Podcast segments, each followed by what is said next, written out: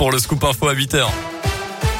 À la une, un toit loin des bombes et de la guerre sur la métropole de Lyon. Des centaines de bénévoles accueillent des personnes déplacées venues d'Ukraine en lien étroit avec les associations sur place. Des habitants ont ouvert leurs portes à des familles en exil. Reportage à Quincieux avec Léa Dupérin. Tatiana a quitté Kiev avec sa mère, sa grand-mère et sa fille de 5 ans. Là-bas, la guerre ne leur laissait aucun répit. On a commencé à crier tous les voisins que c'est des bombes et j'ai pris mon enfant en pyjama. On a couru à l'école, on a descendu deux étages sous sol. La fuite continue alors en voiture jusqu'en France. Nous avons euh, évité la guerre et nous sommes venus comme pour une fête parce que les peuples sont vraiment incroyables. Je, je vais commencer à pleurer, mais euh, c'est très très touchant. Si elle espère un jour repartir en Ukraine, elle suit à distance les derniers événements comme sa mère Ludmila. Nous sommes ici en sécurité, mais notre état intérieur, notre mental est avec l'Ukraine. C'est très difficile de regarder tout ça.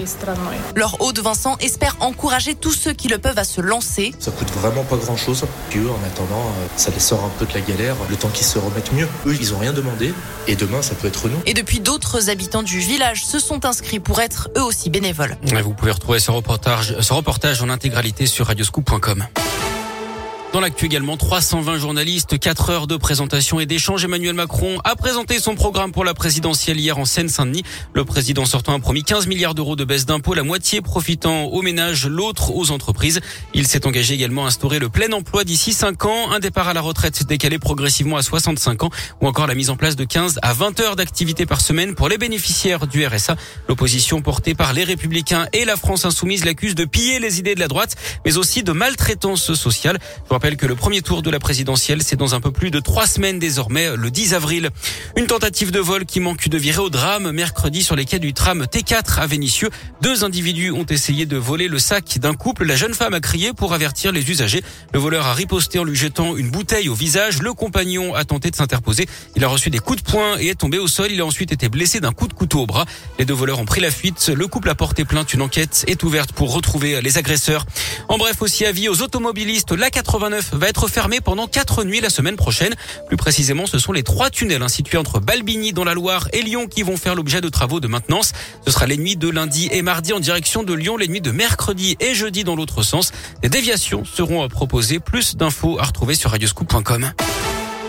L'actu sport, c'est bien sûr le foot. Et l'OL qualifié pour les quarts de finale de Ligue Europa après le match nul un partout contre Porto hier soir.